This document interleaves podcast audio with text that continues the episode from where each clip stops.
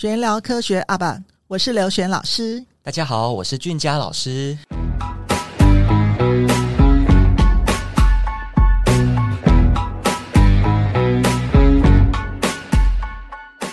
我们在上集当中呢，泽厚爸爸他讲到人生是马拉松，好，并不是跑短跑的。如果在人生一开始的时候，在开始学习阶段，就像跑短跑那样子冲刺的话，其实应该跑不到终点。那我们很好奇，我想请泽厚爸爸再来分享一下。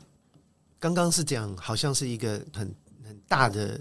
呃长远的眼光，人生哈。那但是我觉得这个同样的道理也是一样，聚焦在，譬如说，就以英文的学习来讲。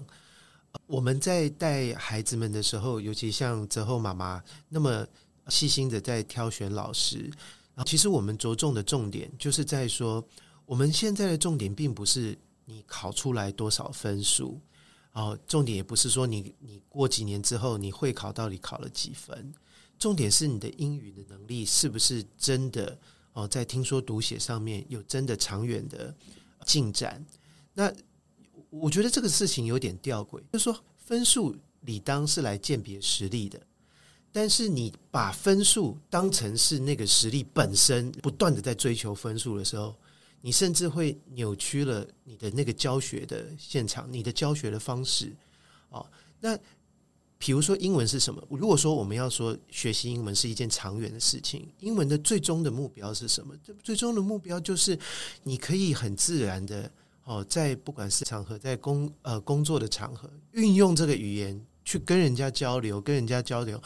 那个沟通，你能够有效的运用这个语言来吸收很多的知识，变得理所当然，变得很自然。好，所以你到最后的目标是这样子。那如果你最后的目标是这样子，你的重点就不会只是在哦，在在考试卷上面到底呈现出多少分数。你在学习上面的重点也就不可能只是在背哦，所有的语言其实都是长远来讲，你都是要一从一开始你就要想办法去制造一个一个呃音环境哦，你能够在沉浸其中，就觉得说呃讲能够沟通，诶，我因此能够诶跟这个跟比如说跟老师或者跟同学，大家在那里呃用英文开始尝试讲讲讲的正确，讲的别人听得懂。啊，别人能够理解这个过程呢，可能还伴随着游戏，你会觉得很有趣，进入那个真的与人沟通的情境。那我觉得这个东西其实有时候短期来讲，它未必直接要反映在分数上面。但是不管我自己呃当年的例子，或者是泽厚，还有呃他的妹妹淳熙学习的过程，其实我都我们都重点都并不是放在成绩，但是我可以跟各位讲。只要你持续走在这个正确的学习路上，你的成绩绝对绝对不会差啊！就是我我我，其实到最后效果也绝对看得到，而且在越来越重要的考试，比如说托福啦，或者是 SAT 啊，或者这些东西，那个东西的效果呈现的更会更明显。那更不用讲说未来，你说你说呃，泽厚。比如说在，在在使用英文，在阅读期刊论文啊等等这些东西，哦，他当然已经走得很远了。对我，我我想马拉松和短跑的的例子，其实就是要讲说，不要被那个考试而扭曲了你的学习，反而你务本，你在在学习上务本，着重于真的你学习本身所要达到的目标的时候，你到最后会一定会显现在你的那个成绩评量上面。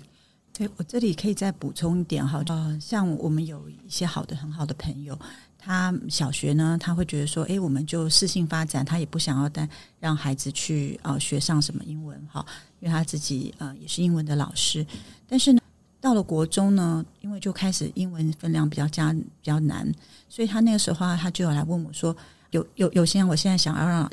呃小孩上英文班了，你有没有推荐我怎么去？那我那时候就想到，因为我先生他其实他也是国二，他才妈妈给他上找一个英文的老师家教，他才开始学。因为我英我先生英文是相当好的哈，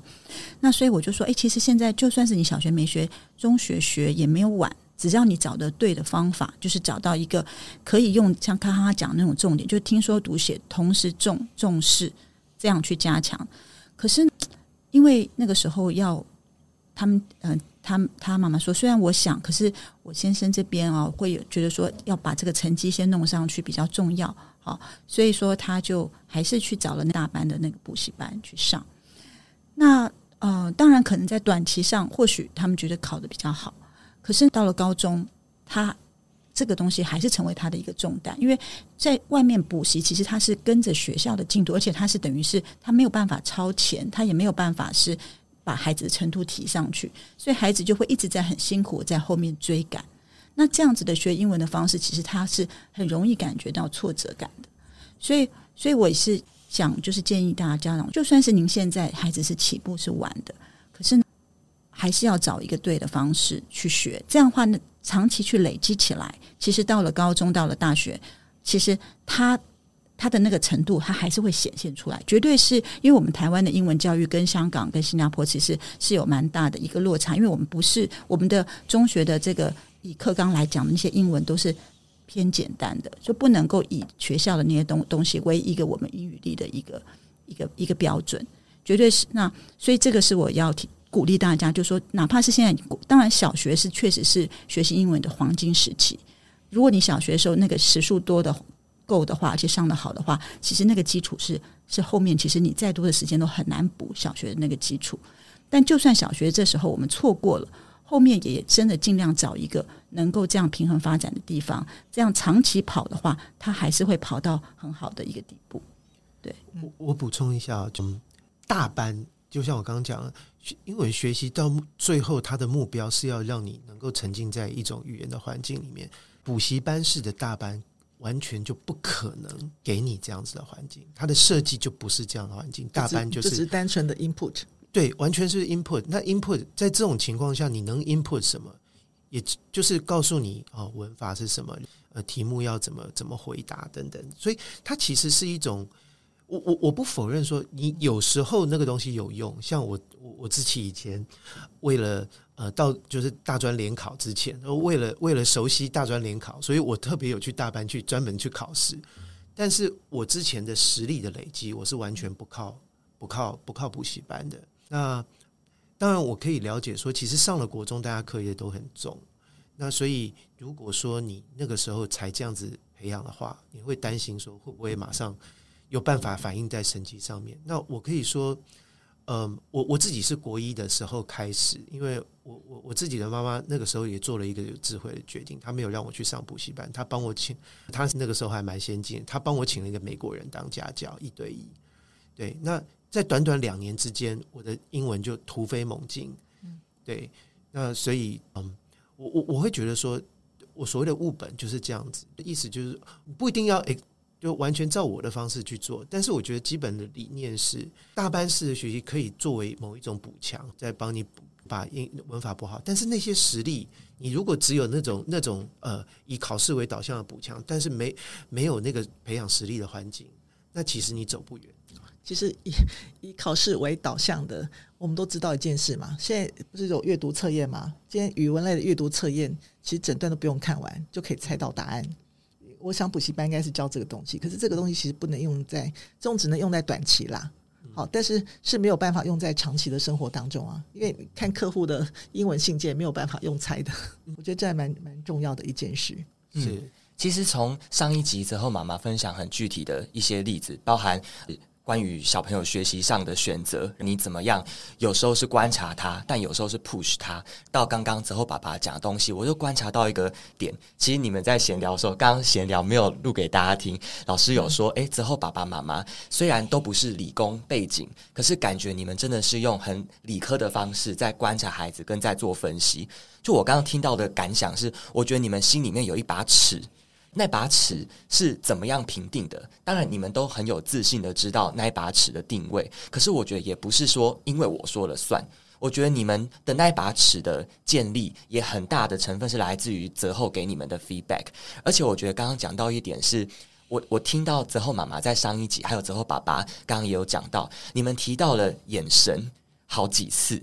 你们看的东西，就像刚刚泽厚爸爸讲的，很物本的东西，那个东西不是不是很很很像是评鉴制度的东西，而是小孩本身给你的那个回馈，你们是观察得出来的。我觉得那个是，就算可能很多爸爸妈妈。不一定真的像英文的程度能够跟小朋友一样，能够一直往前走。可是至少我觉得那个 feedback 是很重要的观察，那是很细心的。而且像你们对于学习本身的内容，到底什么才是我真的要学习的重点？我们的那个方向，因为我觉得为什么很多的家长可能很犹豫，或者是觉得有好多的问号，都是因为那一把尺没有建立好。那小朋友本身就没有那把尺，那家长如果连那个尺都不存在的时候，就会有很多说啊，小孩觉得这一堂课好难哦，那我还要继续吗？或者是啊，我好像没有百分之百的机会，我要不要挑战这个？就是没有那个定见在，但我觉得很重要一点是这个，所以我很希望我们有好多的这个，待会我们有很多继续请你们分享的，就是家长到底在小孩的学习上。到底要怎么样去介入那把尺的拿捏？你们是怎么做到的？因为刚刚举的具体的例子是英文方面嘛，那还有早期还在儿童阶段，那可是其实到了国小、国中，还有好多好多的方面。我觉得现在小朋友们的时间都跟 CEO、董事长，就是全部都被挤压，包含才艺啊、作文还有学业的部分。那你们也可以分享看看你们的想法是什么？因为我呃这样讲好了。比如说，泽后有分享过，他他是七七年接受回来台湾嘛，好，那其实跟台湾的教育有点脱节，好，那他如何在短时间之内追上台湾的这种这种体制之内的课业？第二件事是他到九年级做一个很大胆的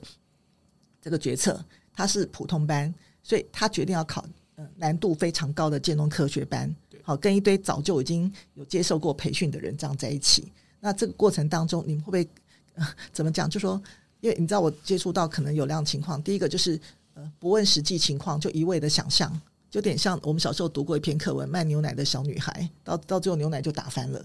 那另外一种就是说，呃，可能就是一直说啊，不行，我们怎么一大堆，中间可能说一堆很负面的话。好，那我想说，那你这过程当中，你到底怎么是呃，怎么跟泽后做互动？因为我觉得这个其实也很重要，因为在过程当中，你们两个从来没有找过。我讲过任何一段话，我发现就没有很焦虑，把焦虑丢到之后可以或不可以，好，或你觉得？我觉得你们从来都没有问过这些话，因为这个互动是很关键的。像泽厚妈妈在前一集讲到说，小孩子上完课回来，你会问他。可坦白讲，我们也看到很多孩子跟家长对话是回来也会问啊，就说：“诶，今天怎么样？”但是小孩就说：“好，不论好或不好，都说好。”那他的目的是因为我不想再跟你讲下一句了，所以我觉得你要能够去做到观察到他上课的状况，回来跟你回报这件事情，有一个前面的前置作业很重要。你们的互动是非常打通的，你们有这个就是互信，就我愿意告诉你，我愿意这样子问你的这个前提在。其实我觉得孩子愿意讲话是要在很安全的环境之下。因为这样讲哈，他可能假设在学校有一些事，一回来呢，跟父母一讲，被父母一骂。我说真的，没有人会想讲，所以我们做什么事就是敷衍就好啊，可以不错。我 我就会听到这些很敷衍的话。那像你们，我就觉得这个就是你们这个家庭里面给我很大的感受是，我觉得你你们真的很棒。你们怎么做到这种亲子沟通，这种打开没有障碍的，没有没有任何障碍的？我也不敢说都没有障碍了哈，但是我觉得我们。我们起码，我们确实有在很很很有意识的在跟孩子们。其实，我觉得我们是是他们的，你可以说守护者，但是我们不是他们的主子。哦，我我们只是陪伴他们成长，我们帮他们成长，我们其实是他们的教练，但是他们是主角。我觉得在人他们的人生路上，他们是自己是主角。所以，我跟泽厚妈妈其实。呃，我们确实是，我我想在这一个点上面，我们或许可能真的有做到，嗯，跟孩子们在互动上面，基本上是，呃，我我觉得我们不特别会去用父母的权威去压他们，还是怎么样，尤其是在生活的分享上面，我们我们都会蛮愿意听他们讲。那他一天到晚晚上就会跑到妈妈的床上跟妈妈谈心，呃。其实也会找我这样子，就我们有有时候适合找他的就找他，适合找我的就找我。那但是其实是言无不尽啊，我们确实是有有有塑造出这样子的氛围，他们也可以很放心的跟我们讲。那呃，我们也会陪他们一起，对啊，有时候我们也会一起祷告，一起一起呃，怎么讲读读圣经啊，或者是有有。听他们讲他们学校的事情，他们的心情各方面。对我，我我想这这一点，朱老师还有俊佳老师所提到的，我们确实是有这样做。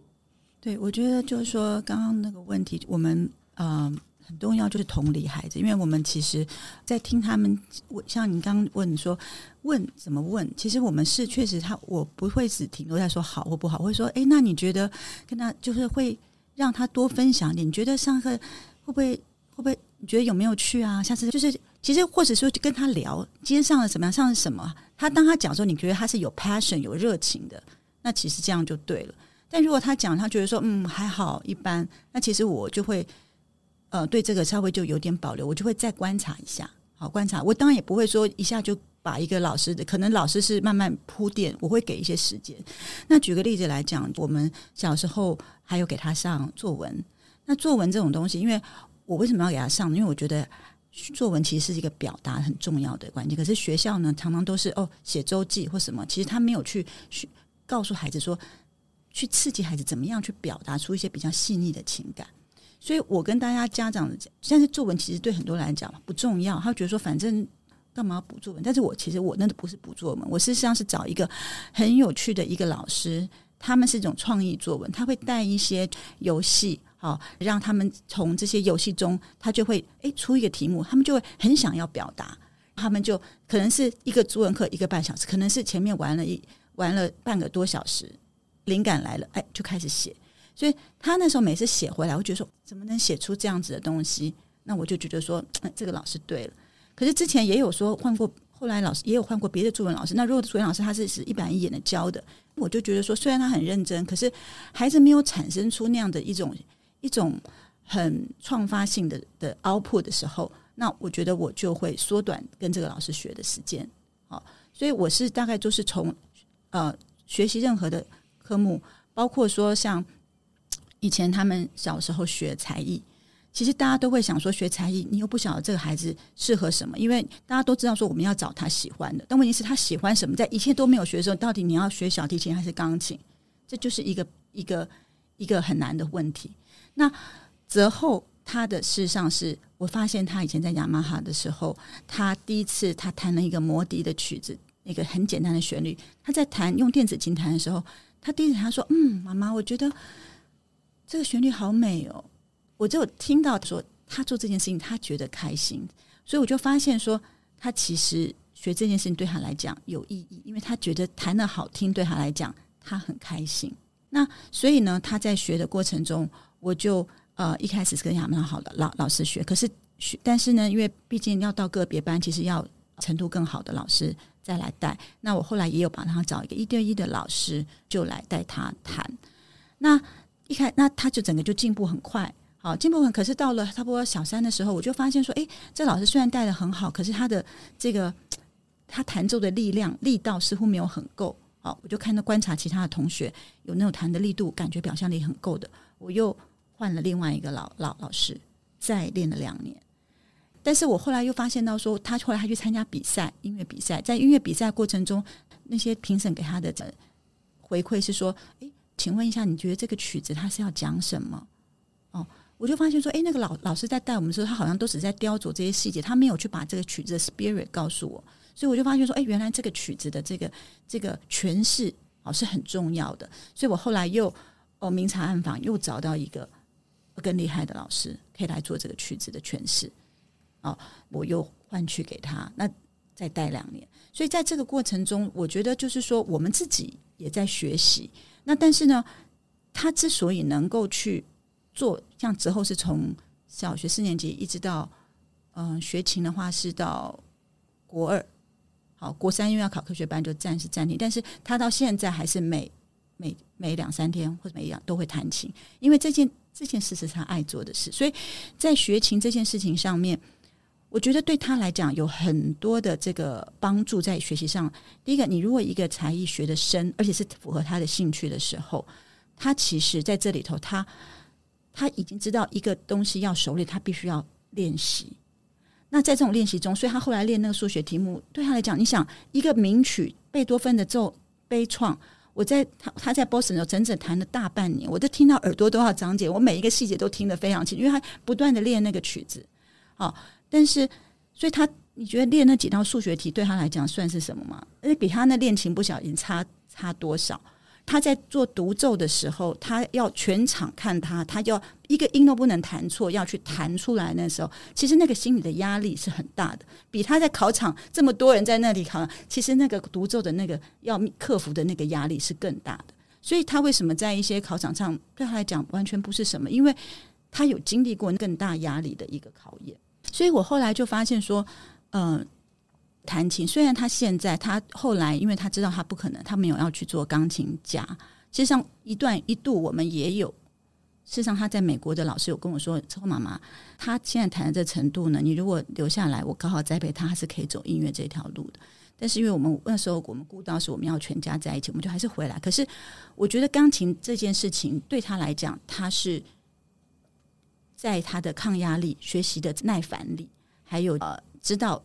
什么东西他就是要必须不断的累累积。他那时候到建中一年级的时候，他跟我说：“妈妈，我觉得我所有东西可能比别人，别人可能没办法短期呃赢过我的，可能只有钢琴，因为我在钢琴积累些这么久。”这样，那当然就是后来他放掉了以后，当然现在程度就有一些拉回落。但是我觉得没有关系，他现在 enjoy 他的这个琴，已经是他一辈子要陪伴他的事情。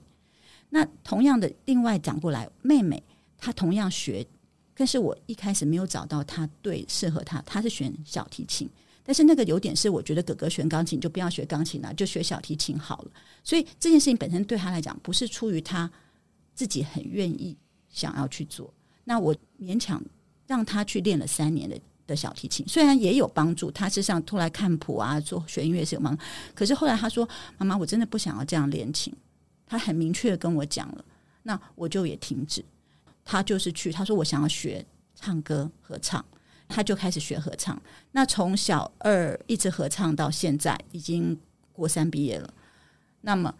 这件唱歌的事情，你问他，我问他说：“那你现在会不会觉得后悔小提琴就落掉没有？”他说不会，因为我现在我真的很 enjoy 我的唱歌。所以我觉得学才艺这件事情。它重点是它的持续性。如果说小学花了大量的时间去做，可是到了国中，一切都是说哦，现在功课最重要，数学、国文什么东西最重要？你就说这不要学，那不要学，什么不要学？那说实在，这件事情既然也没办法陪伴到孩子，让他成为他的长久的一个，好像是调节。像现在之后，每次如果说念书念烦了，出来弹个琴，哎就好了，就会有很开开心。那我们虽然没有做钢琴家，可是音乐是在他的生命当中。那但是呢，如果说你是学了一个。不喜欢的事情的话，好，那就就会浪费时间，没有办法达成我刚刚讲前面的效果。所以你一开始可以 try，但是 try 你会看到孩子的反应。如果孩子一开始就已经学了半年，觉得说妈妈我不想，真的不喜欢，那你就再换一个。但是你换一个喜欢的话，你就要帮助他克服到说他那种练了觉得累。之后中间也有说哦，我没办法不想不想弹。那我说那边没关系，那我们就两周一次，三周一次看老师。但是还是要帮他持续，因为你知道他是喜欢这个的。那你就要帮助他度过那种随便说不要的那种时候，对。另外还有就是呃，体育就是足球。对于泽厚，我记得泽厚在金华国中的时候，他参加金华国中的足球队。我我记得我那个年代，我自己我的导师是跟我就跟我妈妈说，呃，为了成绩哈，那个校队不要去参加那种。那那泽厚是一直有在持续。有一天他，我记得他跟我说。他们在那个教练要教他们呃做体能训练，比如每每每天早上就是一去，他们就是先跑操场这样子。而且他后来在里面找到很好的朋友秉诺，秉诺对，他们跟秉诺一起这样子跑操场。然后他有一天就跟我说，他觉得那个跑操场的过程，对于自己的体能的的挑战和超越的过程，对于自己的肉体上面造成一点痛苦，这样子哦。但是那个过程其实是我，我觉得对他来讲是一种启发，就是你要能够超越到下一个阶段的时候，你必须要做到有一点不舒服的情况。那但是他又在一个团体，有朋友跟他一起做，我觉得这件事情在体育上其实是对他在学业上也是有所启发的。后来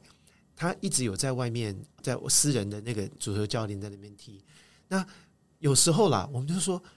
因为他礼拜天晚上，我都要送他去新庄踢球。有时候说，你可不可以不要去了？这样，或者说今天我们家里有什么事情，足球可不可以不要去？啊，不行，妈妈、爸爸妈妈，你们不可以用这种心态来对待足球。哦，我我们这个是团队的，不是可以像我们这样子一个人爱去不去的。哦，我觉得他他已经就是体会到那种团队的精神，一个人可以走很很远，呃，一一个人可以走很快，但是一群人走可以走很远，可以走很远，而且他学到了团队的意识，学到了团队合作的的那种态度，而且团队可以帮他走得更远。他在在他想要放弃的时候，他看到别人，他就继续把自己顶起来，再继续跑。其其实我们知道嘛，其实就说我们在完成一件事情的时候，今天我觉得，嗯，每位师长、每每个家长都很希望他的孩子在无风无雨也无晴的环境之下，能够很顺利的好爬到人生最高点。可是，其实我们都在现实生活中待待过啊，怎么可能那么的轻松？我们在一路攀爬的过程当中，其实也会摔下来过啊，或被人家拉下来过，这种情况都有这种可能啊。那我觉得这种就是 great，就是一种耐挫力。我觉得耐挫力是，我觉得我们台湾一直没有在教孩子的，甚至就说，嗯，在孩子可能会面临失败的当下，那怎么怎么跟他讲？有时候人生要认命，但是我们可以怎么怎么去做？像像像泽厚有分享过，说他在高一的那个暑假突然晴天霹雳，实验室的老板。说去美国了，所以他前面所做的东西就已经归零了。那像这种情况，你看他也是鼓起勇气，他马上就知道自己要去去找什么样的资源，自己在网络上自己修课，先把自己先先的武器先准备好，这时候再进呃另外一间实验室做实验。好，那我觉得这个应该你们你们中间遇到他这个过程，例如说他有时候可能紧张啊摔下来，因为毕竟是个小孩子嘛。好，那像这样子，你们怎么去鼓励他们、支持他们？我们确实能做的就是不断的在旁边陪着他们，看着他们。那我还记得很多很多个晚上，其实，嗯，我会进到泽后房间，我会听他跟我讲，就是他的挫折。那就您刚刚提到的是高一的，那其实他最大的挫折就是七年级刚从美国回来的时候是怎么样？对，那那个时候他真的就是好心酸啊，每天晚上常常三不五时。真的，我我我都有点烦，但是我我我很了解，我很心疼。他问我说：“为什么我写信给美国的同学，他们都不回信？这样子，为什么他们都没有看 email？这样，对他们是不是忘记我了？他们是不是？他他心里头那时候一直有很多恐惧，就是说他是一个很纤细的孩子，对，就是他很想要紧紧抓住那个时候的回忆。其实当然也反映了他当下的处境，因为他当下过的可能在国一，可能不是很适应。”所以呢，他就越来越想要去去抓住以前的，因为他少掉小六的朋友，对他少掉小六的朋友，对，然后那整个整个整个体验，那我那个时候能做的，当然也就是陪着他。我说真的，我自己也不知道怎么办，但是我能做的就是陪着他，一步一步的这样子鼓励他慢慢走过来。我还陪他，呃，他去准备礼物哈，他他他寄生日礼物回去给那些美国的朋友们。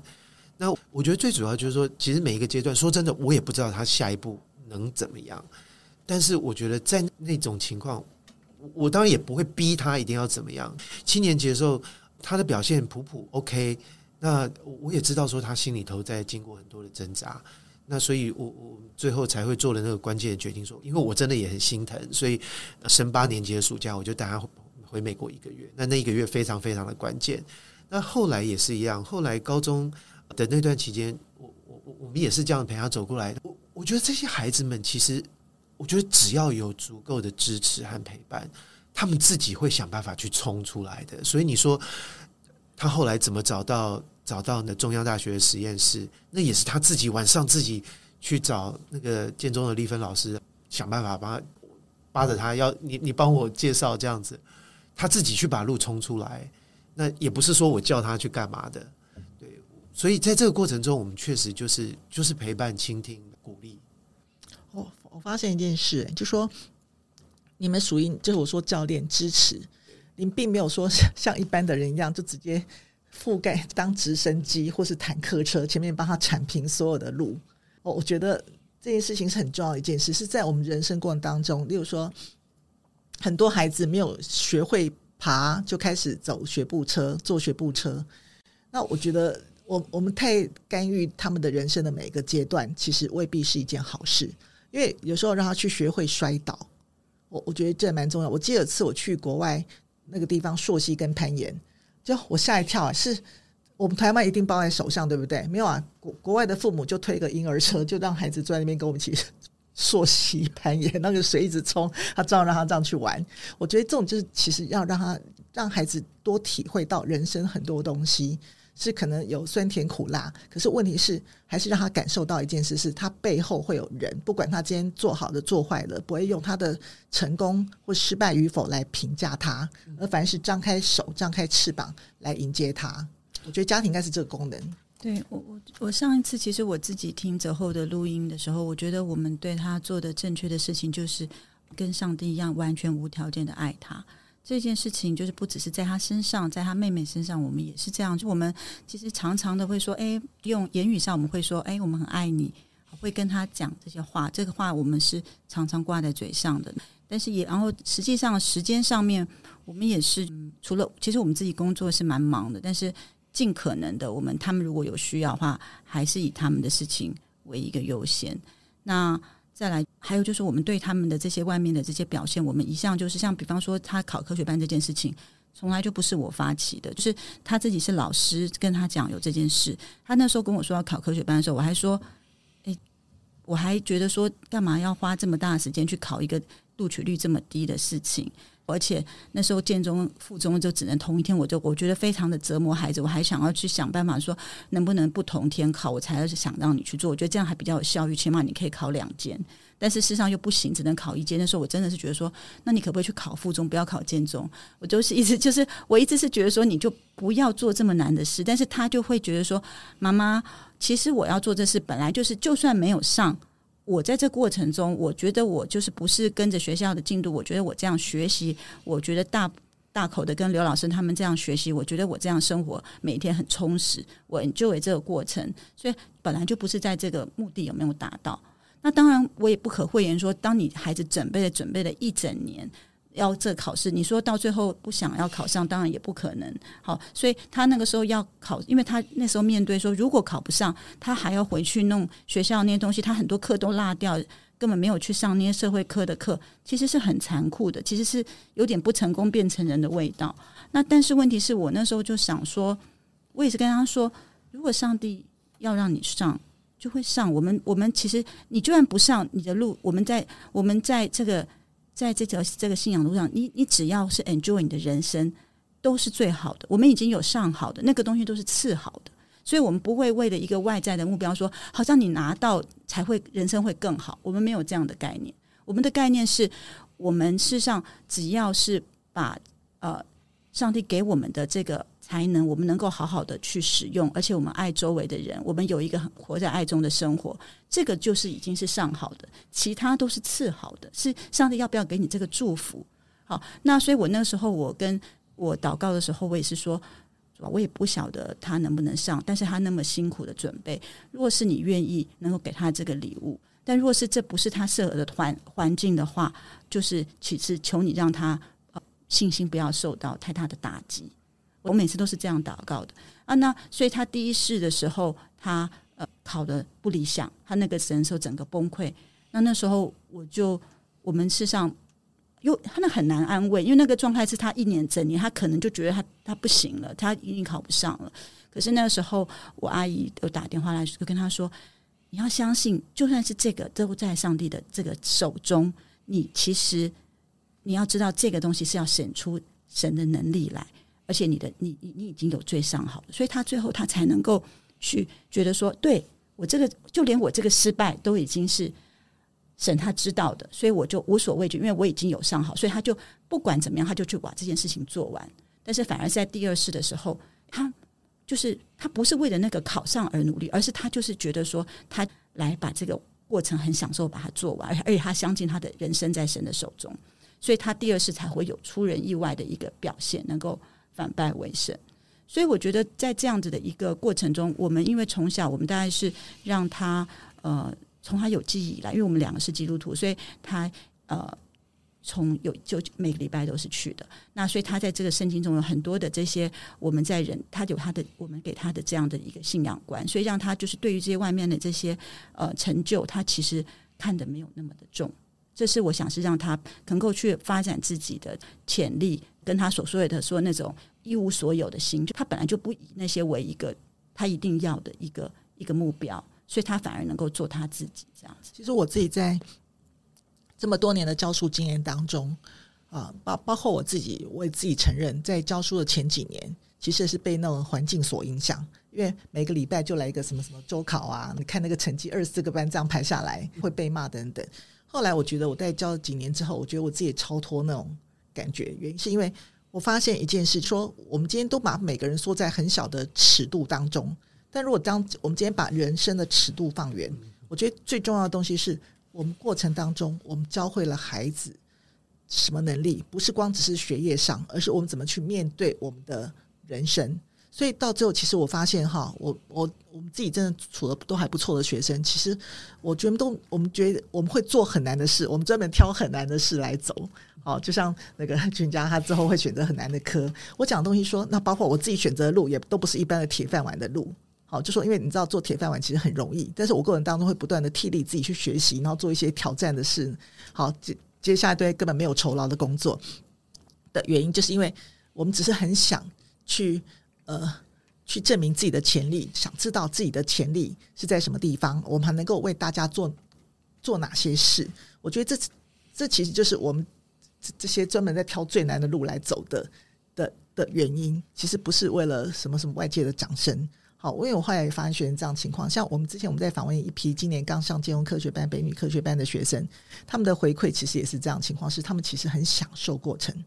他们回答其实都不是说我心里恐慌会不会考上。他们全部都说我们是在享受过程，想的东西其实跟大人是不太一样的。大人担心东担心西，但是小孩子其实都不担心，就抱抱着笑容去考试。好，所以我讲说这个，其实我觉得你们少讲一点。你们除了给孩子支撑包容，其实你们在过程当中，你不断有跟孩子，其实会给他们的信念跟价值观。说虽然或许他的呃对人生的规划可能跟你们想的会不太一样，但是我觉得就说其实你们还是个就就像我们人一样，我们是。脊椎动物，我们要跟脊脊索才能够支撑住，否则我们就变软体动物，就趴在地上了。所以我觉得我们人人生的价值，我们这根脊椎是自己选择的。我们选择什么样的脊椎，就会让我们成为什么样的脊索动物。因为同样是脊索动物，也有不同的人，有人啊，有猴子啊，狒狒啊，还有很多都是脊索动物嘛。所以我觉得这是不一样的情况。好，那我们今天这一集呢，我们先到此结束。我们下一集再继续请之后爸爸妈妈再跟我们分享更精彩的一些理念。好，谢谢，拜拜。拜拜。